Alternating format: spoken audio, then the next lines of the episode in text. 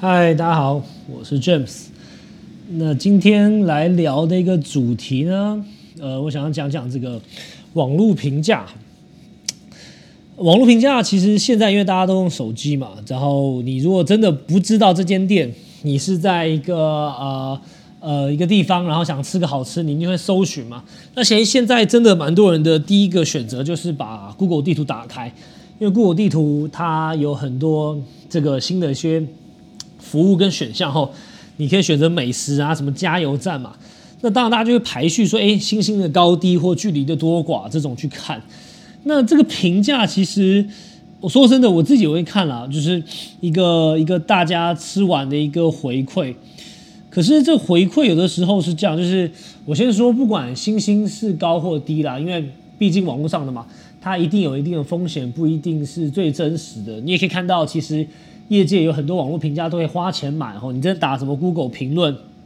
什么购买，他都会讲说用什么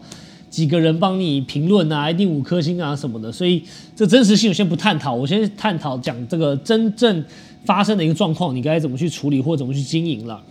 那我自己的一个使用者当然去看嘛，那往下去滑，然后 Google 大概大多数会先以这个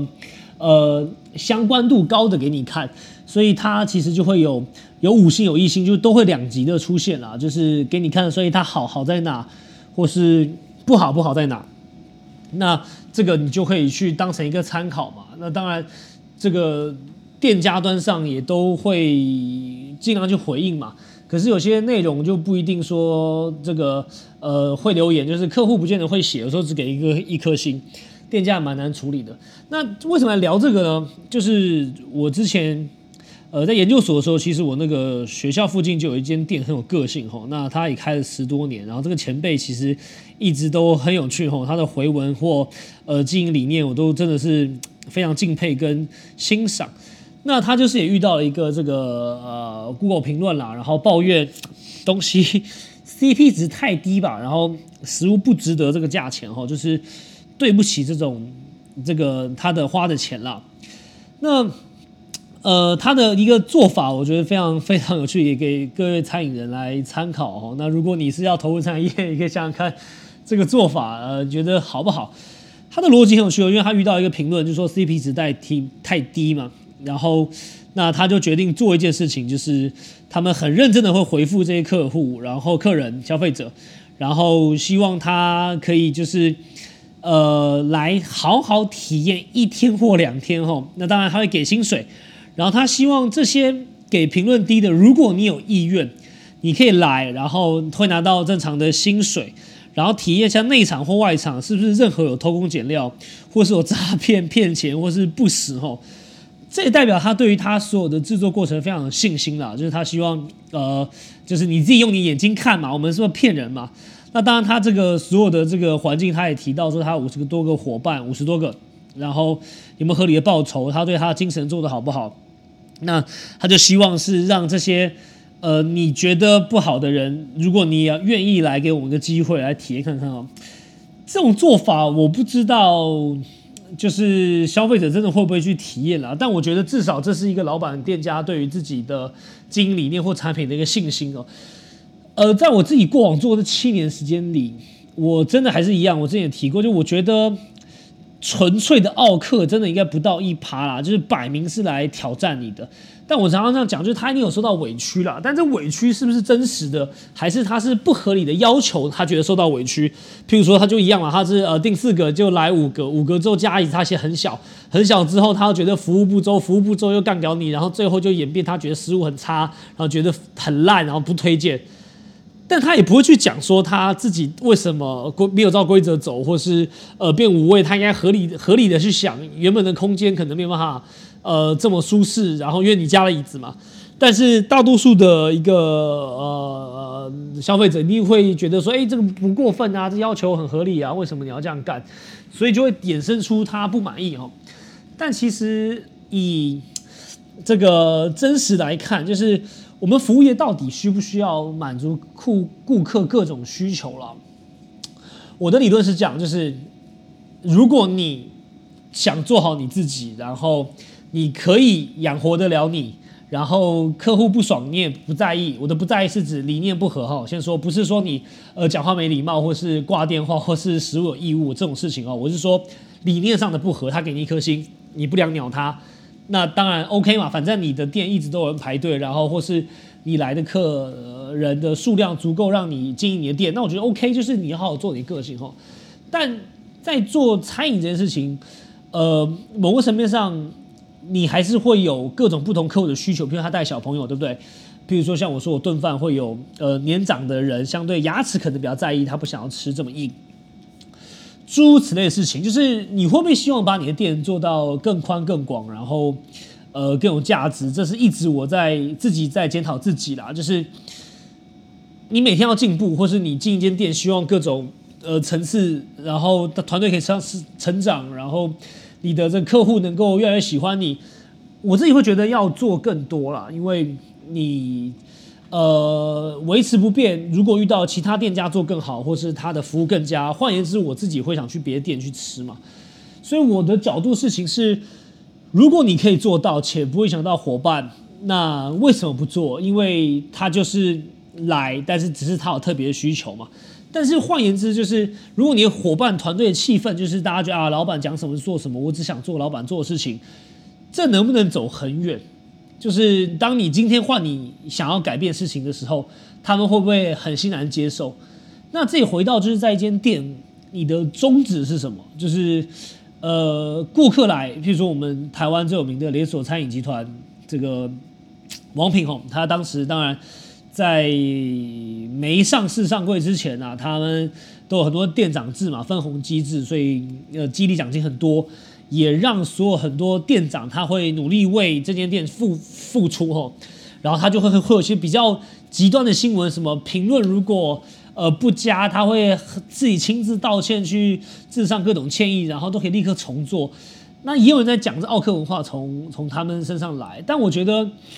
呃，什么样客人都会有，所以对一个企业来讲，他本来就是做到他看到的数字。如果这样的帮客户解决问题，他其实是合理的，然后也可以达到品牌形象，他就做嘛。那当然，他做之后就影响到整个餐饮业，就是大家可能做不到，没有那么有钱或者没有那么大规模，那就变成说啊，你服务烂，大家都拿连锁店去比。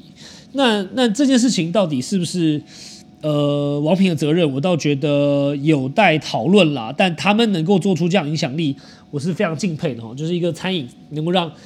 这个品一个品牌可以让整个餐饮文化改变。你光从这个角度想，他们背后付出了多少的一个管理或是一个呃设定，才能造就他的团队都有这样的程度执行，这非常非常不容易的哦。所以对我来说，就是呃客户端的一些需求，我觉得大家在定定这个终止目标上很重要。就是我们如果是说 OK 客户至上这种词，那当然今天。你客人尽量需求就会帮忙完成嘛，然后尽量去做，刻字化也做，然后位置安排也做，菜单先点也做，然后怎样都做。那最后发现团队就觉得很累，因为他们有一个规则嘛。那什么样都合理的一个建制期，我觉得就是呃很难写成 SOP 啦。然后老板端上，我的做法是这样，就是很多例外，只要能够跟我讲就赶快跟我讲，然后我就会既既有我的判断标准。去跟他们讲怎么做，那这件事情就要传承跟花时间，的确没那么快，因为你也不可能把所有案例都写下来，因为每一次的案例其实都会有一些特例了。但如果伙伴待的久，他其实会了解老板的个性，他会呃越来越知道嘛。所以我觉得顾一间店就像顾小孩一样，你一定要还是要花时间教啦。他不是说一本书给小朋友看就会嘛，店也是一样，你的团队伙伴同仁不会因为你给他一本书他就会。而是他要会的是你想要他做的嘛，对不对？这件事情就是必须要花时间去带，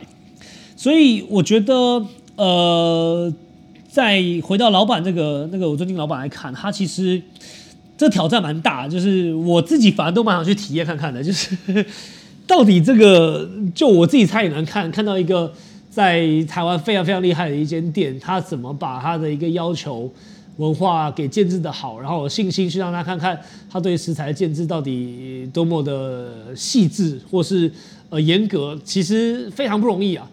那但对我来讲，事情是市场一直都会有客群跟不是客群的人啦。就是我自己当时有的时候都会呃讲说多一事不如少一事，就。不会特别去回。但现阶段有的时候我自己都真的会忍不住吼，譬如说他就是座位数不对，然后来的位置要加，加完之后又不照规则跑，不照规则跑呢，低消点不到，然后最后说你服务差，这种我真的都会说谢谢你不要再来哈，拜托你不要再来，就是很自我为中心的，没有一个尊重哈。这个做生意当然希望客人都进来嘛，然后花钱嘛，那他得到他得到的，他开心，他吃的开心。好，然后我们收到合理的一个报酬，我想这是一个很完美的一个像合作一样。可如果他就是要求很多，然后超出预期，我觉得这的确不太对了。那这最常发生的是刚开店的伙伴哦，我自己觉得呃合理就好。那当然你就希望生意不要欠嘛，所以就会尽量去接。可是我先说一样，接到这件事情一定不会是未来的客群，因为。他这次来是因为他有特例跟呃便利，然后会觉得你可以做到，所以你给他一次的呃呃的方便，他以后可能就变成很随便，然后他持续来。当你做不到时，他就顶你一句啊，上次老板说可以啊，啊上次可以啊，那最后还是不会呃变成你长久客群嘛？你就假设你无法再服务他，他每次都做超出原本预期要做的事情，就你还是会迟早跟他 say goodbye 说再见。那何不在一开始，如果你觉得他不适合，就干脆不要。我也都会说，就是如果呃这些客户去留言，譬如说我讲这个例子，他说 CP 值低，我就会觉得第一件事情是 CP 值见仁见智，就是有人觉得这料理值这个钱，所以他喜欢吃；有人不值得，OK，fine。但是如果大部分评论都写 CP 值低，这个客户本身很在意，然后也先有评价，就是会查的一一一个行为的话。我相信正常的人他就不会再来了，因为不是就不会去去体验啊。抱歉，不是说不会再来，因为他就说，哎，我要去这间吃这间店，哎，不错，查查看啊。大家都说 CP 值低耶，也代表他就喜欢吃多或吃到饱或吃到丰富的嘛。他如果爬文发现大部分的部分就写我大部分一颗星的这个人都写 CP 值低，他就会开始害怕，就哦，那我不要来了。所以。我觉得某个层次的负评一直还是一样，就是它就是一个挡箭牌或防护罩，它可以杜绝这些人。所以我一样，这个结论是，就是如果你持续呃精神就是有一个想法在，然后就建议你不同道的人就不要请他来，也不要给他服务了。就是这服务是指就是超出你原本的服务哈，就是不要再做出一些你原本做不到的事情，因为他就会认为下次还可以得到，那到时候搞死你，搞死你伙伴，所以我觉得不要哈。第二是评论的东西，我觉得一定还是真实的回馈。他的一个层次上当然不会完整，我就说他可能是讲他自己呃不开心的嘛，他没有说他自己违规的嘛。但是事实的一个评论去了解，如果好客户哈，我常常觉得很感感恩的，就是我可能十则有三则好客户，他会真的私讯你回馈你，跟你讲真实的答案，他们的这些意见非常宝贵哈，因为你正常你就出嘛，不见得百分之百知道，也不见得会顾到每个细节。那因为他们的一个建议或回馈，其实真的帮助很多很多事哈，所以我也希望各位老板或者未来投入产业的人，不要一开始就先入为主，叫啊他一定是来闹，不会，就是里面还是有真实的答案。那呃回温其实不会太久了，然后你也可以借由这个机会去了解同仁各个的想法或心得，然后当成一个参考，让你可以做出下一次的改变，或是根本没问题，你就觉得我这个顾客有问题，那也没差，但至少每一次的检查跟。回馈我觉得你可以帮助你很多了，所以评论部分跟大家分享到这了。那我也觉得这个老板很酷哈，跟跟大家分享。然后这样的议题，我觉得台湾每年其实都有一些新闻，各种老板跟店员的吵，跟跟那个客户的争执，其实都蛮有趣的哈。但我觉得一样，你如果站得住脚，你觉得这是你的精神理念，我也希望你坚持下去。但当然不能因为坚持导致经营不善啊。那合理的服务，我觉得在台湾也是必然的，就是人嘛，就都会难免会有一些意外。如何能做更好？我想这是每个老板可以持续去思考的哈。那我们这集就讲到这边，我们下集再见喽，拜拜。